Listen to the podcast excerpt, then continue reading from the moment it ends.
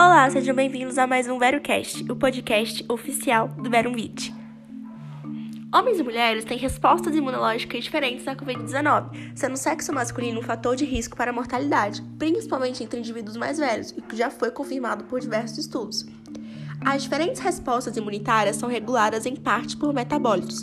Cientistas fizeram uma análise do soro de pacientes com Covid-19 e profissionais de saúde não infectados identificaram 17 metabólitos que estavam associados à doença. Mas houve algo de diferente.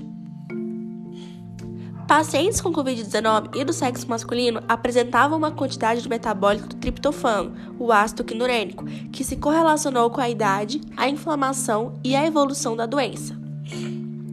O ácido inibe a liberação de importante aminoácido, o glutamato. Esse metabólito reduziu a abundância de glutamato em pacientes que pioraram.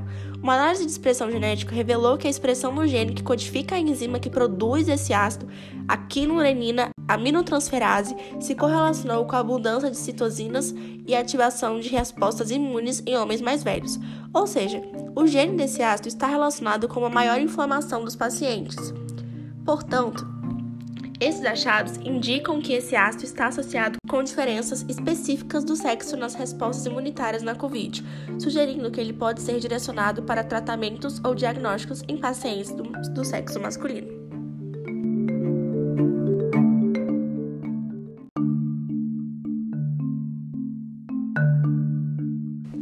Muitos estudos usando a ivermectina foram mal conduzidos, e isso pode dar a impressão que o fármaco não funciona para ninguém na Covid-19. Mas, até hoje, isso é discussão no meio científico. Prova disso é esta revisão sistemática com meta-análise que acabou de ser publicada em uma revista científica de Oxford. É importante dizer que revisões sistemáticas com meta-análise podem representar um dos maiores pilares no meio científico, ou seja, possuem um grau de confiabilidade muito grande se forem bem conduzidas. Este estudo foi conduzido por importantes cientistas no Reino Unido, inclusive por cientistas da prestigiada Universidade de Oxford. A meta-análise investigou vermectina em 24 ensaios clínicos randomizados, usando mais de 3 mil pacientes, na Covid-19. A vermectina foi associada a marcadores inflamatórios reduzidos, a proteína C reativa, o dímero D e a ferritinina, e eliminação viral mais rápida por PCR. A depuração viral foi dependente da dose e da duração do tratamento.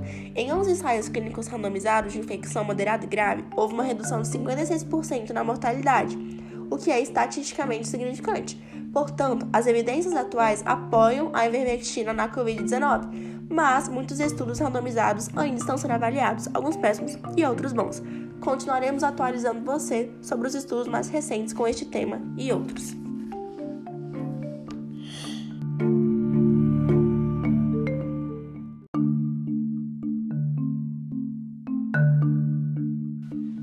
Diversos estudos já comprovaram cientificamente os benefícios da vitamina D na Covid-19.